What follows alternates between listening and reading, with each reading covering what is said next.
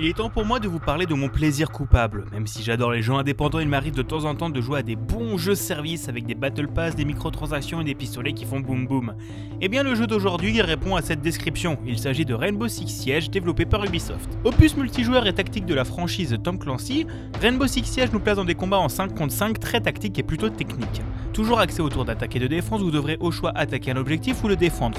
L'objectif est différent en fonction du mode de jeu, vous aurez soit un otage à libérer protégé, deux bombes à désamorcer, défendre, ou encore une zone à prendre. Jusqu'à là, on pourrait rester sur un jeu plutôt classique, mais c'est d'autres choses qui viennent apporter à Rainbow Six ses spécificités. Déjà, en premier lieu, ce jeu est extrêmement tactique. En tant que défenseur, vous devrez repérer les endroits d'où arriveront vos ennemis en utilisant des caméras placées partout dans la map.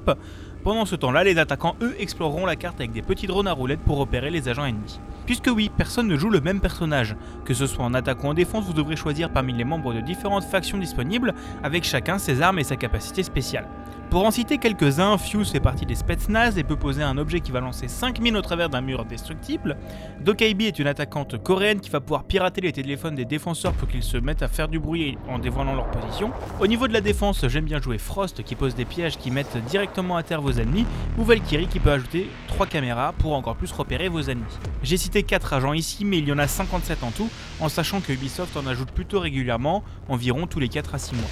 Le suivi du jeu par les développeurs est vraiment bon avec l'ajout de nouveaux personnages, des équilibrages, des changements dans les cartes pour rendre le jeu encore meilleur.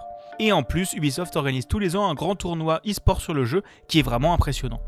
Juste avant de conclure, je voudrais quand même parler de quelques points négatifs pour ne pas me faire étrangler par mes camarades de jeu.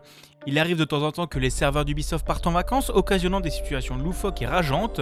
Il est aussi possible que le matchmaking ne soit pas équilibré, que vous soyez avec des tanches alors que c'est des joueurs pro en face. Il n'empêche que le jeu reste bien. Pour conclure, j'ai plus de 100 heures de jeu sur Rainbow Six. C'est vraiment mon FPS du cœur puisqu'il nécessite pas uniquement des réflexes mais aussi de la tactique, de l'attention tout en ayant un degré de polish plutôt impressionnant. Vous pouvez le trouver sur beaucoup de plateformes autour de 20-30 euros et si vous voulez m'aider vous pouvez passer par les liens dans la description. Allez bon jeu, il y a des bombes à protéger.